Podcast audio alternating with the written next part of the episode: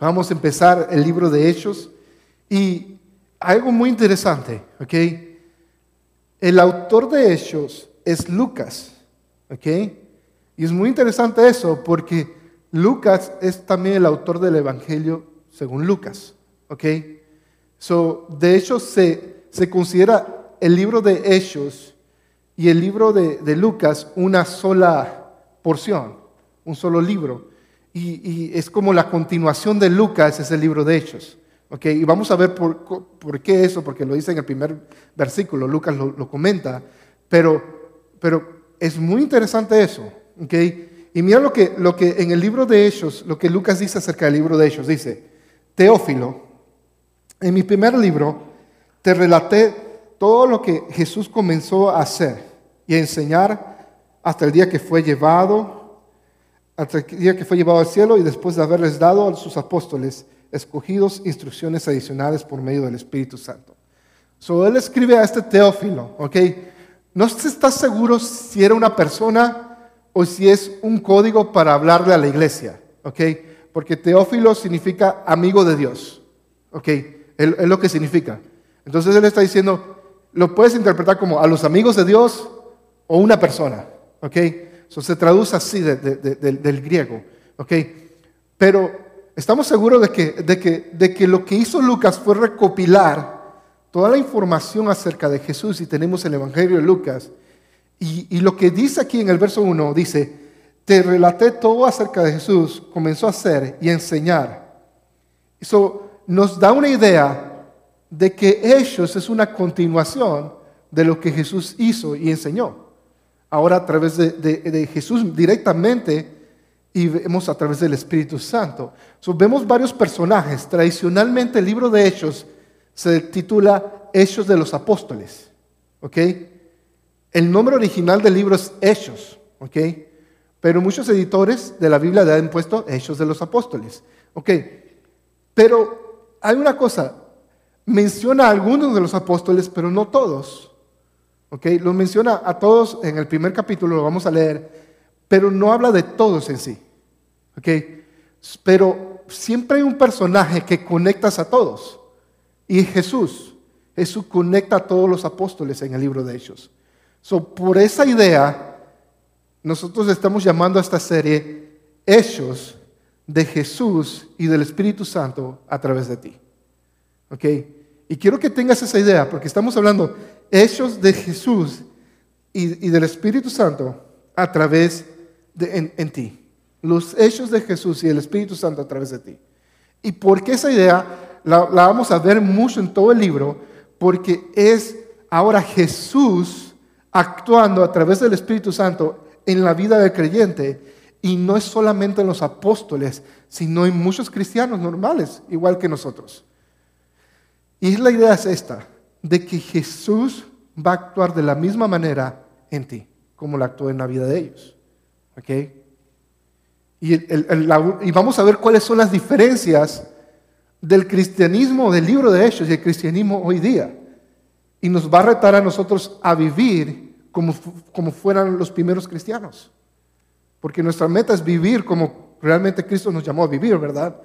entonces vamos a ser retados y vamos a explorar eso. Y cada vez que veamos una idea de cómo debería ser el cristianismo, vamos a tratar de compararlo con cómo es el cristianismo hoy día en el que vivimos, particularmente en nosotros como iglesia, como Daystar. ¿ok? Porque a mí de nada me sirve hablar de la iglesia de, de, México, de Panamá o de otras iglesias alrededor de la ciudad, porque pues yo no estoy ahí, ¿ok? Pero sí puedo ver como pastor y nosotros juntos a estudiar la palabra podemos comparar la Biblia, el comportamiento del cristianismo en el libro de Hechos con el comportamiento del cristianismo que tenemos hoy día. Y tenemos que ver, ok, ¿estamos viviendo de esa manera o no? Entonces, ¿cómo podemos empezar a vivir de esa manera? Porque este es el ejemplo de cómo tenemos que vivir. ¿Ok? Porque es Cristo a través de nosotros. ¿Ok? Vamos a, entrar en eso en el libro de Hechos y va a ser algo muy, muy, muy, vamos a, explorar muchas cosas. el libro comienza cuando Jesús ya, ya está resucitado, ya ha pasado varios días, ¿ok? Eso es donde comienza. Terminamos, acabamos de terminar el libro de Juan. y vimos una parte íntima de Jesús. Ahora vamos a ver cómo Jesús actúa a través de ellos y todo lo que Él prometió que iba a hacer a través de ellos. Y, quiero recordarles, eh, una de las cosas que vimos era Juan 14, cuando empezamos a ver cómo el Espíritu Santo iba a funcionar en el, en el cristiano. Y una de las promesas del Espíritu Santo es que le ibas a recordar y le iba a enseñar todo. Y vamos a ver cómo esa promesa es cumplida en el libro de Hechos.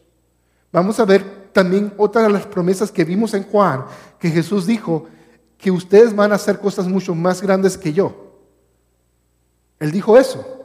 Van a ser, y mínimo, la mínima, la mínima expectativa era que hicieran el mismo tipo de milagros de Jesús.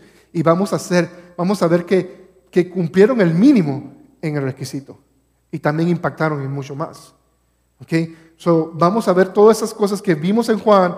Ahora que Jesús habló de sus discípulos, la vamos a ver en el libro de Hechos.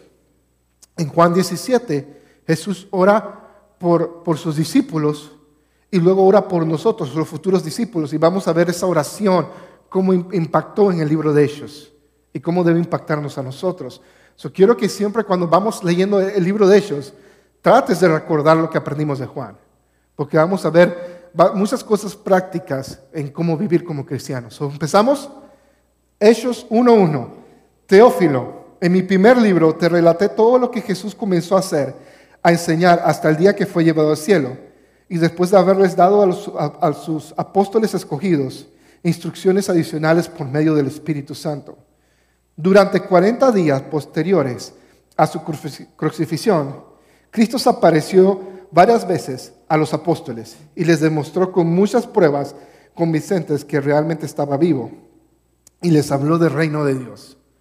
a este punto, Jesús ha aparecido, estado varias veces y les ha estado ellos hablando acerca del reino de Dios. ¿Ok? Y vimos en Juan que se la pasaba hablando del reino de Dios. Que el reino viene y eso.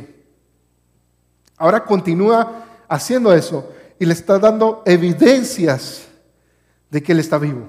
¿ok? Era evidente, él pasó un tiempo ahí, no solamente fue que resucitó, eh, comprende esto, él pasó un buen tiempo con ellos. ¿Qué dijo? Y eso no lo tenemos registrados. Si se escribió acerca de eso, no los dieron. Si Jesús les dio instrucciones, no escribir acerca de eso, no sabemos. Okay, pero lo que sabemos es que hubieron este espacio de tiempo, estos 40 días, este tiempo ahí, que no sabemos qué realmente Jesús instruyó y, y qué tanto tiempo estuvo con ellos. Pero da la idea que Jesús estaba con ellos un rato, se iba y luego volvía. ¿Ok? So, él estuvo instruyéndolos en varias cosas en cuanto al reino de Dios. Dice, verso 4 dice, una vez, mientras comía con ellos, les ordenó, no se vayan de Jerusalén hasta que el Padre envíe el regalo que les prometió, tal como les dije antes. Juan bautizaba con agua, pero en unos cuantos días ustedes serán bautizados en el Espíritu Santo. So, déjame que, que esto sea claro, ¿ok? Esta fue la instrucción de Jesús a los apóstoles. En ese momento le dijo, esperen, porque dentro de unos días ustedes van a ser bautizados con el Espíritu Santo. ¿Ok? Eh, eh, y es la promesa, la promesa de Juan 14, que decía, dentro de poco les voy a enviar el consolador. ¿Ok? Esa fue la promesa. mira cómo empieza el libro de Hechos. Empieza Jesús hablando de que, ok, ya resucité, le estoy hablando del reino, pero ahorita no hagan nada. ¿Ok? Ahorita no hagan nada porque necesitan esto. Necesitan la promesa. ¿Ok? Es, por ejemplo, no sé si alguna vez te ha pasado que has intentado hacer algo, pero, y sabes que tienes que leer las instrucciones, y lo hiciste de todas maneras y lees las instrucciones y luego es un, es un fracaso total. Recientemente pasó algo aquí en la iglesia. Si bien que estamos imprimiendo esto, estamos imprimiendo esto en un sistema nuevo que tenemos. Y uno de los pastores de la iglesia quería ya hacerlo eso de volada. Pero ni siquiera habíamos programado las impresoras y eso. Y llegó el domingo pasado y no pasó nada porque no tomó el tiempo para prepararse, no se esperó. ¿Se explico? Y a veces tenemos que esperar para ser entrenados y capacitados. ¿Ok? Y Jesús lo que le está diciendo a ellos aquí es, ok, ustedes tienen que esperar, yo les prometí algo y eso que les prometí no ha llegado aún, eso tienen que esperar. Fíjate que no pone con claridad el cómo esperar, ¿ok? No dice, hagan esto, hagan lo otro, no dice con claridad el cómo esperar. Lo que sí dice es que tomen ahora, esperen instrucciones, básicamente. Y es esperar. Y creo que esa es una de las cosas más frustrantes para las personas.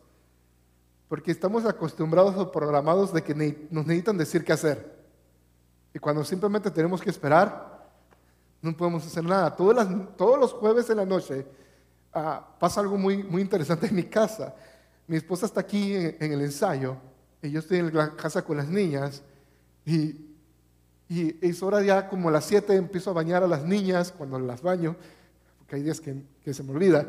So, So, están las niñas ahí y ya duermo allí y queda Zoe. Y a Zoe le digo, ok Zoe, vamos a, la cama grande, al cuarto de papá y mamá, y vamos a esperar a mamá. Y, para ella es a veces difícil, al principio era comprender el concepto de esperar, porque ella quería mamá ya. ya quiero mami, quiero mami. Yo, Zoe, tenemos que esperar, ahora al rato va a venir. Y, y se calmaba y luego otra vez, quiero mami, quiero mami ahora ya aprendió el concepto de, esperar, ¿ok? Y ya luego me dice, ahora, ahora me dice, quiero esperar a mami en el cuarto. O sea, ya sabe que va, va a esperar, pero por lo general se queda dormida, ¿ok? Pero el esperar es un concepto de que, de que hoy día, en el ritmo de vida que tenemos, no, no lo aceptamos. Y no entendemos que hay un beneficio en esperar, ¿ok? Queremos que si se demora el restaurante mucho, estamos enojados, ¿ok? todas las cabezas, ¿ok? Pero te digo, si, si te gusta comer la, carne eh, smoke, eso demora mínimo, necesitas unas buenas 16 horas para que sepa bien y esté tiernito y suavecito. Lo mejor a veces se encuentra en esperar. Y tienes que esperar. Si eres vegano, pues Tienes que esperar 40 minutos para tu arroz. No lo puedes tener así. Pero lo mejor es esperar. Y hay un valor en esperar. Hay un valor también en las cosas que son instantáneas, pero hay un valor también en esperar. Y Jesús le está diciendo a ellos, esperen, esperen. No le estás diciendo a ellos, vayan y hagan todo esto. Le están diciendo, esperen. Esperen la promesa. ¿Ok? Luego, así que mientras que los apóstoles estaban con Jesús, les preguntaron consistencias, o los apóstoles tenían muchas preguntas. Entonces, decía esto, estaban con Jesús y, preguntaron consistencia, Señor, ¿ha llegado ya el tiempo que liberes a Israel y restaures el reino? Su ellos en su mente todavía estaban, ok, ya resucitaste, vamos a esperar para ser bautizados por el Espíritu Santo, porque Juan bautizó con agua, pero tú vas a bautizar con el Espíritu. Y, ok, estás hablando del reino de Dios, es lo que llevas hablando, ¿cuándo va a pasar? Y Jesús responde y dice, solo el Padre tiene la autoridad para fijar estas fechas y tiempos, y a ustedes no les corresponde saberlo. Una de las formas más buenas de Jesús decir, a ti no te importa saber eso. Ah, y luego el verso 8, pero mira esto, les dice, a ustedes no les corresponde saber eso, pero lo que ahora sí, lo que sí pueden saber y lo que sí pueden tener es esto. Pero recibirán poder cuando el Espíritu Santo descienda sobre ustedes y serán mis testigos y les hablará a la gente acerca de mí, acerca de mí en todas las partes, en Jerusalén, por toda Judea, en Samaria y hasta los lugares más lejanos de la tierra. vamos a parar ahí un rato. Jesús les dice, esperen. Ellos dicen, ok Dios, vamos a esperar, pero ¿cuándo vas a establecer tu reino? Y él le dice, a ustedes no les corresponde saber esto, pero lo que sí les corresponde es esto, que van a recibir poder cuando el Espíritu Santo descienda sobre ustedes y serán mis testigos y les hablará a la gente acerca de mí en todas las partes, en Jerusalén, en toda Judea, Samaria y hasta los lugares más lejanos del mundo de la tierra. Okay. Quiero que comprendas esto. ¿ok? La obra del Espíritu Santo es aquí en la tierra. a través de nosotros. ¿Ok? So, ¿Qué incluye toda la obra del Espíritu Santo? Incluye la promesa de Juan 14, de que nos va a enseñar y nos va a mostrar todas las cosas, que nos va a guiar, nos va a llevar a toda la verdad. Incluye también los dones del Espíritu Santo. Incluye eh, todo lo que involucra el Espíritu Santo. ¿Ok? Pero quiero que comprendas esto, es solamente aquí en la tierra. So, tu apreciado don no va a ir al cielo contigo. ¿Se me explicó? ¿Por qué? Porque la obra del Espíritu Santo, ¿ok? ¿Es para qué? Para que tengamos poder para hacer qué? Testigos de Él. Es para eso. Es la herramienta que Jesús nos dio, o es la persona que Jesús nos dio para nosotros impactar en la vida de las personas. Y, nosotros simplemente somos un instrumento, realmente, porque el Espíritu Santo es que va a impactar la vida. Dice la Biblia que Él trae convicción de pecado. no es nuestro trabajo tratar de convencer a la gente. Nuestro trabajo es soltar la palabra de Dios. Y el Espíritu Santo va a actuar en base a eso en cada persona. ¿Me explico? Pero si tú tienes don de profecía, si tú tienes el don de palabra de ciencia, de sabiduría, el don espiritual que tengas, entiende que eso es algo temporal. Y eso no puede definir tu vida, ¿ok? Pero eso debe definir en cómo puedes alcanzar a las personas. Y si tienes ese don y no estás alcanzando a las personas, entonces no estás administrando correctamente ese don. Porque el don del Espíritu Santo, la obra del Espíritu Santo, aquí Jesús lo dijo, es para que seamos testigos. Y tenemos que comprender eso. So, desde el principio del libro de Hechos, Jesús está estableciendo las reglas. Está diciendo, ok, ustedes van a recibir poder, no para que hagan esto o lo otro, sino para que sean mis testigos. Para que sean mis testigos. Dice, pero recibirán poder cuando el Espíritu Santo descienda sobre ustedes y me serán mis testigos y hablarán a la gente acerca de mí en todas las partes, en Jerusalén, en Judea, en Samaria y hasta todos los lugares lejanos de la tierra. todos los lugares lejanos de la tierra incluye Alabama, Tuscaloosa, Norfolk, uh, ¿cómo se llaman las otras ciudades cerca? Alberta, incluye todo eso, incluye tu lugar de origen. Uh, ¿Tú me explico? Son todos los lugares de la tierra. Y la obra del Espíritu Santo es para que seamos testigos en otros lugares. El Espíritu Santo nos capacita para tener el poder y hablar a la gente. ¿Entiendes ese concepto? Ese es el primer concepto importante que debemos llevarnos del libro de Hechos hoy. De hecho, todo el mensaje de hoy se basa nada más en esto. ¿Okay? Es lo más importante hoy que necesitas comprender de que Jesús le ha dado a cada cristiano el Espíritu Santo. Y cuando la Biblia en el libro de Hechos dice lleno, se lleno del Espíritu Santo, se está refiriendo al bautismo del Espíritu Santo.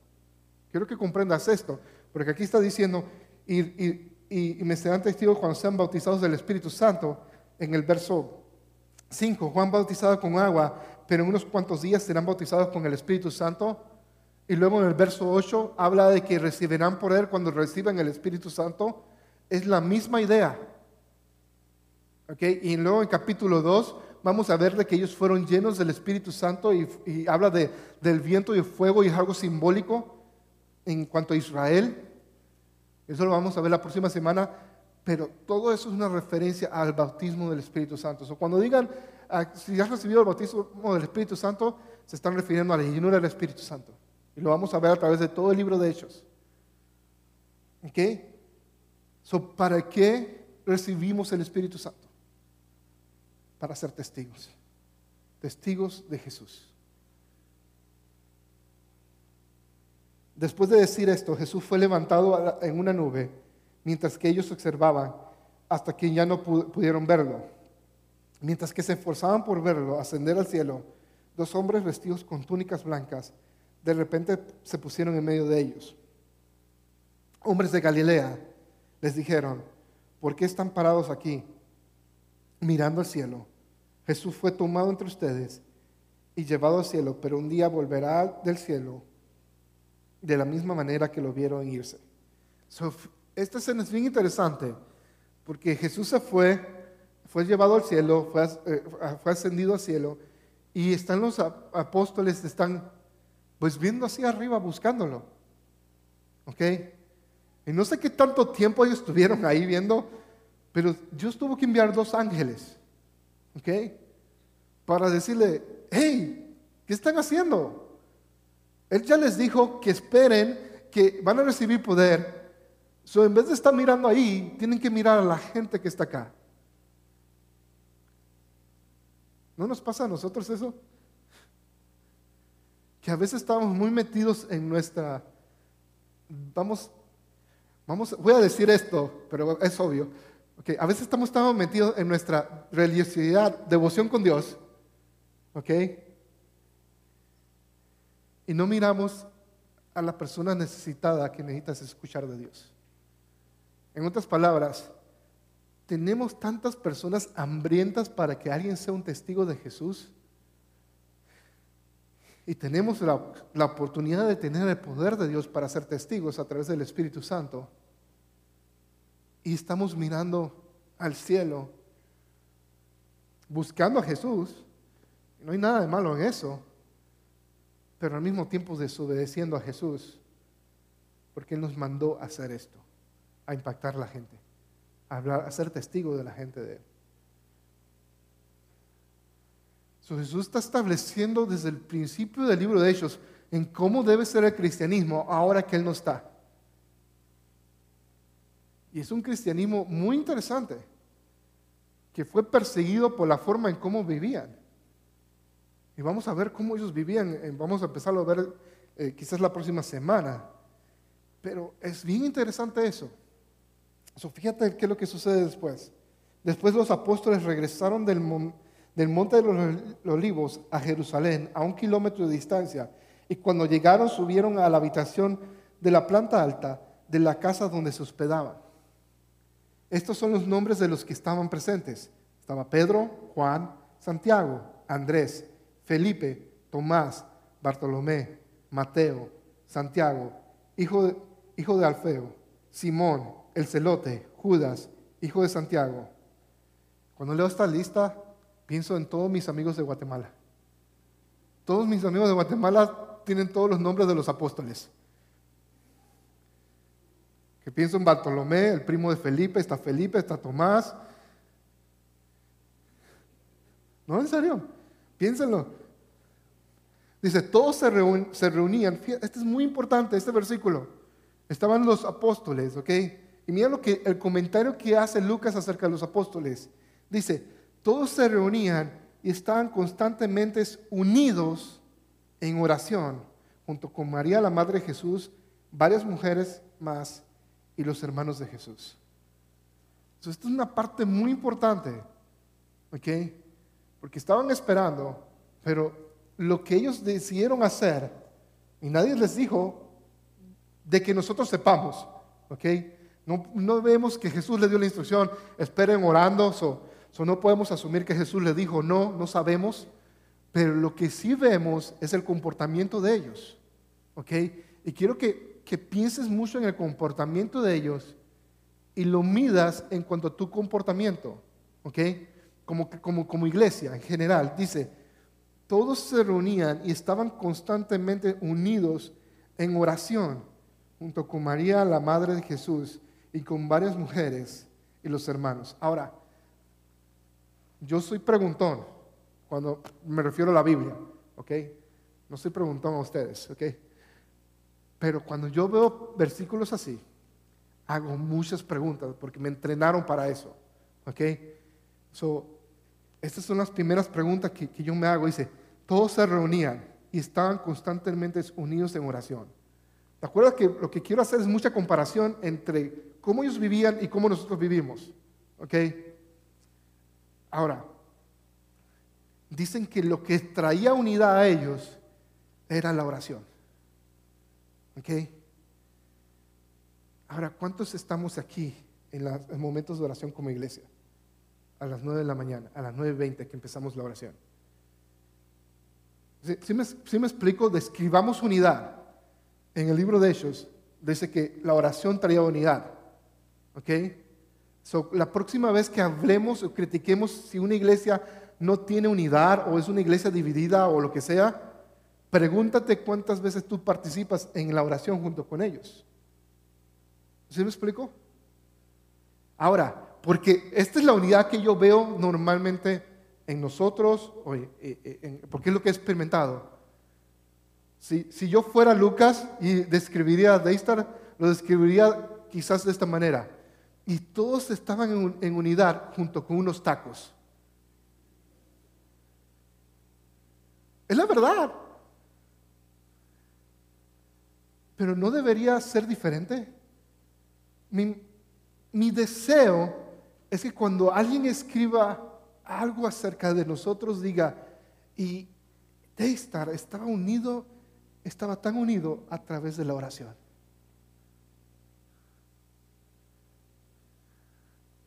Que lo más importante era orar, que, el, conversar o lo que sea que hagamos, lo que pensamos que es comunidad. Pero algo que, me llama la atención es eso. Y todos se reunían, estaban constantemente unidos. Dice, constantemente unidos. Constantemente unidos.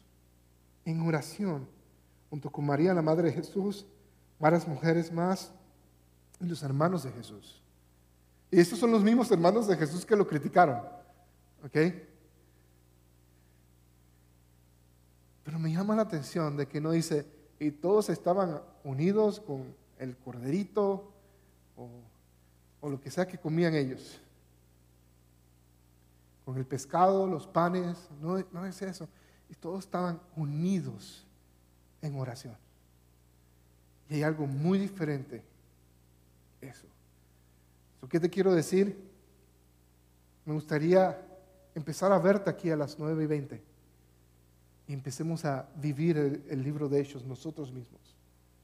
Y cuando hagamos convocatorias para orar, me gustaría verte. Sé que es muy temprano. Pues acuéstate más temprano. acuéstate más temprano. ¿Ok? O, despiértate temprano y cárgate de café o algo. Pero necesitamos alcanzar esa unidad. Y uno de los aspectos importantes que veo aquí es que veo que Jesús hace énfasis en el Espíritu Santo, de que tienen que esperar y que dentro de poco van a ser bautizados. Y dice que cuando ellos sean bautizados a través del Espíritu Santo, van a recibir poder para ser testigos. Y es Jesús enseñándole a ellos. Y en respuesta a lo que Jesús lleva enseñándole a ellos hasta este momento, es que ellos constantemente están orando. Y eso es lo que les da unidad a ellos no les da unidad una comida, no les da unidad esas cosas, lo que les está dando a ellos unidad es la oración. Y eso me sorprende, porque conozco la historia, el libro de Hechos, igual que muchos de nosotros, y, vemos todo lo que sucede. Y en el libro, capítulo 1 del libro de Hechos, se establece que el comportamiento de estos primeros cristianos fue basado mucho en la oración. Obediencia y oración es lo que puedo decir hasta este momento. Porque Jesús le está dando unas instrucciones y lo están haciendo. Están obedeciendo la palabra y están orando. Después de aquellos días, cuando aproximadamente 120, cuando aproximadamente 120 creyentes estaban juntos en el mismo lugar. Ahora, fíjate bien esto. Eran 120 creyentes y se mantenían unidos. cuando piensas en una iglesia grande, ¿qué importa si hay 100 o, o 1000 personas? Hay unidad si hay oración. Hay unidad si hay oración. Porque la oración es lo que los mantiene unidos. ¿Ok? Dice, durante aquellos días, cuando aproximadamente 120 creyentes estaban juntos en el mismo lugar, Pedro se puso en pie y se dirigió a ellos. Hermanos, les dijo, las escrituras tenían que cumplirse con respecto a Judas, quien guió a que los arrestaran a, Jesús. Esto lo predijo hace mucho tiempo el Espíritu Santo cuando habló por medio de rey David. Judas era uno de nosotros y participó con nosotros en el ministerio. Judas había comprado un campo con el dinero que recibió por su traición. Ahí cayó de cabeza y se reventó el, cuerpo y se, se le derramaron los intestinos. Quiero que sepas que la Biblia no es PG. ¿Ok? Nada más quiero que sepas eso. La noticia de su muerte llegó a todos los habitantes de Jerusalén y ellos le, pusieron a ese lugar el nombre en arameo Al-Sedama, que significa campo de sangre. Esto estaba escrito en el libro de Salmos, continuó Pedro, donde dice que su casa quede desolada y que nadie viva en ella. También dice que otro tome su lugar. Entonces ahora tenemos que elegir a alguien que tome el lugar de Judas entre los hombres que estaban con nosotros todo el tiempo, mientras viajábamos con el Señor Jesús. Desde, desde el día que Juan lo bautizó hasta el día que fue tomado entre nosotros. Que salga el elegido, se unirá con nosotros como testigo de la resurrección de Cristo. So aquí está, Pedro está diciendo, ok, Jesús había escogido a doce, nos falta uno porque este se murió y nos traicionó. Ahora, escogemos a alguien, pero tiene que llenar este requisito. Tiene que estar con nosotros desde el momento que Jesús fue bautizado, haber viajado con nosotros y conocido a Jesús hasta el momento que Jesús se fue. ¿Ok? Entonces ese era el requisito que ellos vieron. ¿Ok? So, encontraron dos personas. Así que pusieron dos nombres. A José, a quien llamaban Barsabas, que también conocido como justo, y a Matías. Después ellos oraron, oh Señor, tú conoces cada corazón y muéstranos cuáles de estos hombres has elegido como apóstol para que tome el lugar de Judas en este ministerio, porque él nos ha abandonado, nos ha abandonado y se ha ido al lugar que le corresponde. Entonces echaron suertes y Matías fue elegido para ser apóstol con los otros once. Y ese es el primer capítulo de ellos que nos dice de que esta gente oraba antes de tomar una decisión. Y entiende esto. Quizás, quizás nosotros tomemos decisiones equivocadas. ¿Ok? Mucha gente comenta de, esta decisión de Pedro que, que no era de Dios. Ahora, yo no te puedo decir que es de Dios o no, porque lo único que me dice el libro de Hechos es que oraron y no define si era la voluntad de Dios o no. Pero muchos argumentan de que, de que Jesús fue el único que escogió a los apóstoles y que muchos dicen que ese lugar realmente le pertenecía no a Matías, sino a, este Pablo, ah, porque Jesús personalmente escogió a Pablo para ser apóstol. Ah, y, si sí o no fue eso, no lo sé. Lo que sí sé esto que ellos antes de tomar una decisión importante oraban. Ya sea que si fuera la decisión equivocada o no, le pedían a Dios dirección. Hay cosas importantes en el capítulo 1 para mí. Jesús está vivo. Jesús está vivo. Y le ha enviado el Espíritu Santo para que podamos ser testigos a todo el mundo.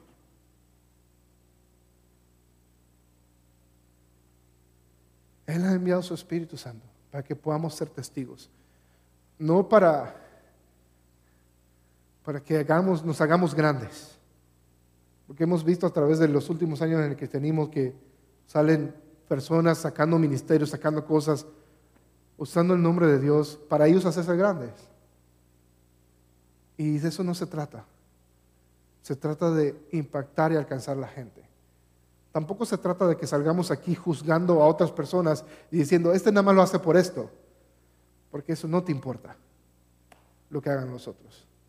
Lo que importa es aquí es que si tú eres un seguidor de Jesús, entiende de que tienes acceso a una relación con el Espíritu Santo que te capacita para ser testigos. Hay un gran libro que, leí cuando estaba en la universidad y se llama La Gran Omisión. ¿Ok? Se llama La Gran Omisión. Y está relacionado a ese versículo bíblico, eh, creo que es Mateo 28, que es, lo titulan La Gran Comisión. Y este libro, La Gran Comisión, dice esto, de que la Gran Comisión se ha convertido en la Gran Omisión, porque la Gran Omisión es ir y hacer discípulos a todas las naciones, bautizándolos en el nombre del Padre, Hijo y del Espíritu Santo. Y que muchos cristianos no lo están haciendo. Eso se ha convertido en la gran omisión. Y este libro dice esto. Muchos le temen al evangelismo y alcanzar personas porque dicen o argumentan de que Dios no los llamó a hacer eso. Cuando está la gran comisión, y la gran comisión ha llamado a todos a hacer, alcanzar gente. A todo que dice que cree en Jesús, nos ha llamado a alcanzar a la gente. Pero otros dicen, ok, Dios me ha llamado, pero yo no sé cómo. El libro también dice, pero Dios te ha dado el poder, no viene de ti, Él te ha dado el poder a través del Espíritu Santo para hacerlo. So, si tu excusa es decir, yo no soy llamado para esto, quiero que entiendas que la Biblia te ha llamado a ti si tú crees en Jesús para la gran comisión. Y la Biblia también, Jesús te ha capacitado a través del Espíritu Santo para hacerlo. ¿Y cómo hago eso? ¿Cómo descubro eso? Mi sentido común me dice esto, ¿ok? no tienes que ser un gran teólogo o profundizar eso. Mono hace, mono ve, mono hace. ¿Sí me explico? si ves una persona haciendo algo, un mono ve haciendo un mono haciendo algo, el otro mono va a hacer lo mismo. ¿Ok? para mí eso es sentido común. Si yo veo que estos apóstoles lo único que hicieron fue orar y recibieron el poder de Dios para evangelizar y transformar el mundo, entonces mi, mi sentido común me dice, es eso. No es una clase sobre los dones espirituales, no es una clase sobre cómo hablar en lenguas, no es una clase sobre esto o lo otro, está en orar. Y el fundamento que veo aquí es que ellos empezaron en oración. Y el capítulo 2, vamos a ver que ellos estaban orando y recibieron el Espíritu Santo la próxima semana. ¿Se me explico? So, mi sentido común en mi lectura es que no hay una clave, no hay un curso, no tienes que sentarte y estudiar tanto. Simplemente tienes que entender de que lo, más simple fue lo más efectivo para ellos. Lo más simple, pero lo que menos estamos dispuestos a hacer. O nos da flojera, porque te digo, a mí me da flojera orar a veces. Y es la realidad. Como sé que si a mí me pasa eso, entiendo que a muchos nos pasa eso. Pero lo que yo veo aquí, el fundamento que nos dieron los apóstoles, a través del libro de Hechos es que empezaron orando.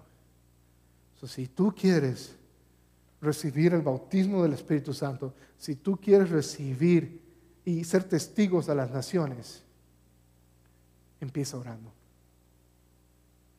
Pero esta es la diferencia. Orando en grupo. Porque muchos nos decían, ah, pues yo me voy a mi casa y yo oro, pastor.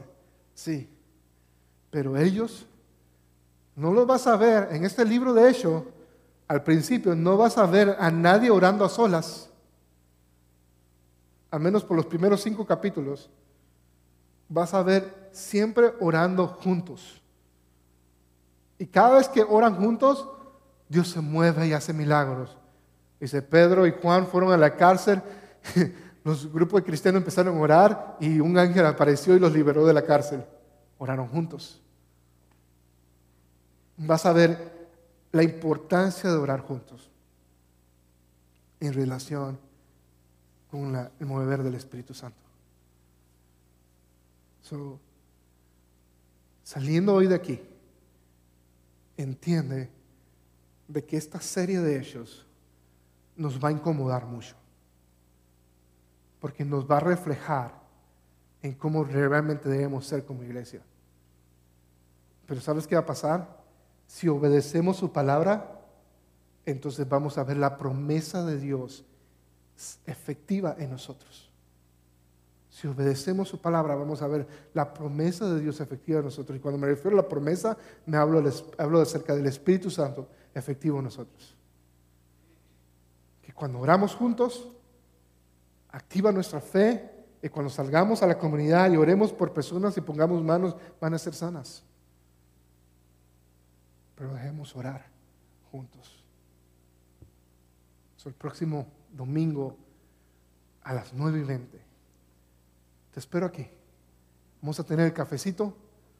Quizás vamos a tener donas, coffee, donas. No puede faltar. La India María lo dice. Pero necesitamos empezar a poner eso en práctica. ¿Eso te parece esto? ¿Ok? ¿Te parece si oramos en este momento? Un, unidos como unidad. Y oramos en unidad en esta dirección. Dios, muéstranos cómo ser tu iglesia de acuerdo al libro de Hechos. Muéstranos cómo ser tu iglesia y le pidamos, Espíritu Santo, habla mi vida, úsame, úsame para ser parte de la unidad de esta iglesia.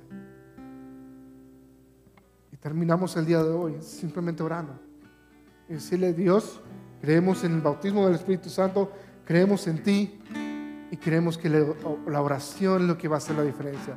So, puedes, te digo, ellos no van a, nada más van a tocar, ¿ok?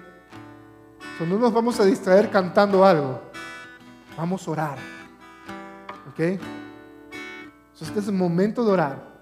vamos a orar para que Dios nos haga uno. Ella dijo que no iba a ser uno. Jesús oró por nosotros en Juan 17 para que tengamos unidad. ahora participemos de esa unidad en oración. vamos a orar para que Dios nos, nos haga uno en oración.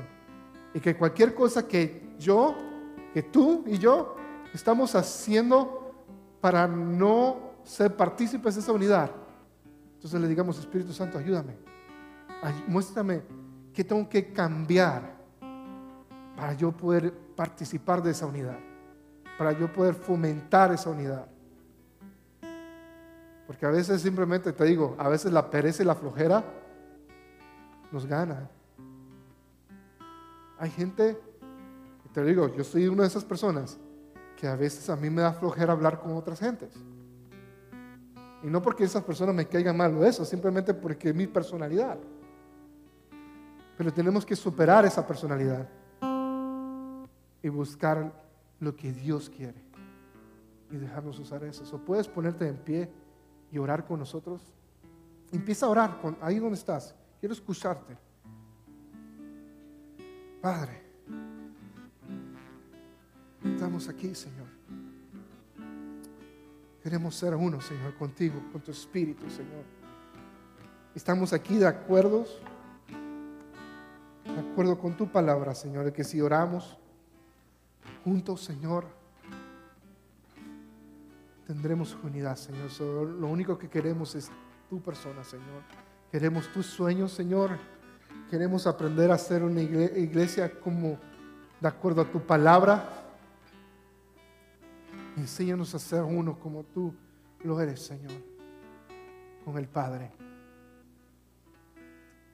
Enséñame a amar. Puedes orar en esa dirección, porque a veces nos falta aprender a amar. Por eso a veces no nos podemos relacionar con otros. Puedes orar y decir, Dios, enséñame a amar a mis hermanos. Enséñame a amar a mis hermanos. Enséñame a amar a mis hermanos, Señor. Sin importar cualquier prejuicio que tenga. Quita todo prejuicio de mi corazón, Señor. Enséñame a amar a mis hermanos aquí, Señor. A verlos, enséñame a verlos como mis hermanos. Enséñame, Jesús. Espíritu Santo, te necesitamos. Enséñanos a, caminar juntos en unidad. Enséñanos a vivir en, unidad, Dios. Enséñanos a desear lo que tú deseas.